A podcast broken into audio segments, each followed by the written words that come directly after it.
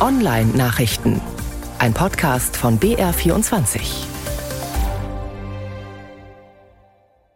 Ich habe keine Informationen über den Aufmacher der BR24 Online-Nachrichten diese Woche. Hat er gesagt, der ChatGPT, die künstliche Intelligenz von Microsoft, als ich ihn gefragt habe, was man diesmal so nehmen könnte. Okay, dann gehen wir ins Darknet, da war Anfang der Woche echt was los. Polizisten in neun Ländern haben den Monopoly Market hochgenommen, einen riesigen Umschlagsplatz für illegale Drogen. 52 mutmaßliche Dealer sind allein in Deutschland festgenommen worden. Ist natürlich übel, was da so abgeht im Darknet, aber Tag der Pressefreiheit war ja auch am Mittwoch und zum Zeitungslesen geht man in Ländern, die es nicht so haben, mit der Pressefreiheit tunlichst auch ins Darknet. Da kann man lesen, ohne dass jemand rauskriegt, was man liest, weil die verschlüsselten Zeitungsartikel über so viele Rechner umgeleitet werden, dass auch der letzte Zensor oder Geheimdienstler sich verirrt und die Spur verliert. Der gute alte Feuerfuchs macht das, zieht sich eine Tarnkappe auf, heißt dann Tor-Browser und führt einen durchs Darknet.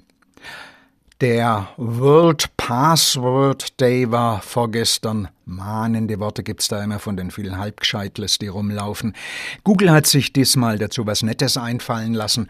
Bei Google-Accounts kann man sich jetzt ohne Passwort anmelden. Und zwar trotzdem oder gerade deswegen sicher.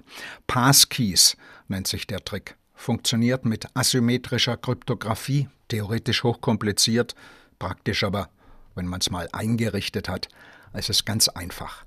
Wenn sich das Verfahren durchsetzt, dann kann man die leidigen Passwörter vergessen. Wer eine eigene Website hat, der muss aufpassen wegen der Fonts von Google, der Schriften. Die nimmt man dafür gerne her, kosten nichts, stehen im Netz. Und wenn jemand vorbeisurft, dann werden sie geladen, direkt von Google in den Browser des Surfers.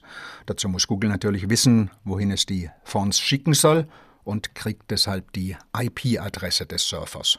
Logisch. Aber auch ein Verstoß gegen die Datenschutzgrundverordnung. Das hat im Januar vor einem Jahr das Münchner Landgericht festgestellt. Die Surfer müssten eigentlich gefragt werden. Aber Wer fragt schon wegen sowas? Ein Anwalt hat daraus ein lukratives Geschäft gemacht und mindestens 100.000 Abmahnungen deswegen verschickt. So aber geht's denn doch nicht, hat jetzt das Landgericht geurteilt. Die Abmahnungen seien rechtsmissbräuchlich. Also wenn man Google Fonts einbindet, dann muss man sie zuerst runterladen und dann erst einbauen. Geht auch. Und keiner kann hinterher kostenpflichtig mahnen. Und nochmal zurück zum ChatGPT, was der so gesagt hat zu den Online-Nachrichten.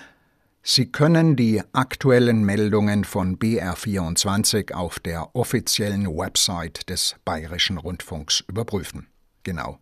www.br.de Nachrichten Netzwelt. Da finden Sie die Online-Nachrichten zum Lesen, Hören und Klicken.